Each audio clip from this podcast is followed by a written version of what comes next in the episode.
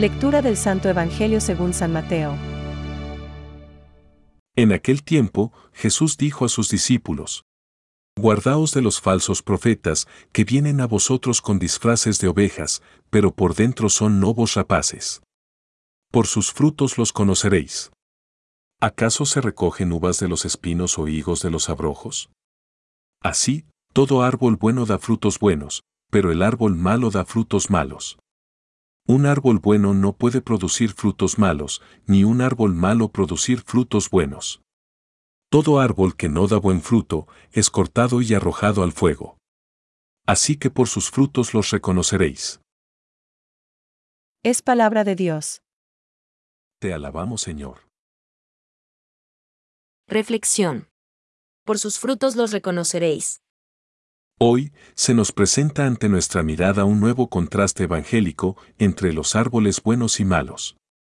Las afirmaciones de Jesús al respecto son tan simples que parecen casi simplistas. Y justo es decir que no lo son en absoluto. No lo son, como no lo es la vida real de cada día. Esta nos enseña que hay buenos que degeneran y acaban dando frutos malos y que, al revés, hay malos que cambian y acaban dando frutos buenos. ¿Qué significa, pues, en definitiva, que todo árbol bueno da frutos buenos? Significa que el que es bueno lo es en la medida en que no desfallece obrando el bien. Obra el bien y no se cansa. Obra el bien y no cede ante la tentación de obrar el mal. Obra el bien y persevera hasta el heroísmo. Obra el bien y, si acaso llega a ceder ante el cansancio de actuar así, de caer en la tentación de obrar el mal o de asustarse ante la exigencia innegociable, lo reconoce sinceramente, lo confiesa de veras. Se arrepiente de corazón y vuelve a empezar. A. Y lo hace, entre otras razones, porque sabe que si no da buen fruto será cortado y echado al fuego. El santo temor de Dios guarda la viña de las buenas vides, y porque, conociendo la bondad de los demás a través de sus buenas obras, sabe, no solo por experiencia individual, sino también por experiencia social, que él solo es bueno y puede ser reconocido como tal a través de los hechos y no de las solas palabras. No basta decir, Señor, Señor. Como nos recuerda Santiago, la fe se acredita a través de las obras. Muéstrame tu fe sin las obras, que yo por las obras te haré ver mi fe.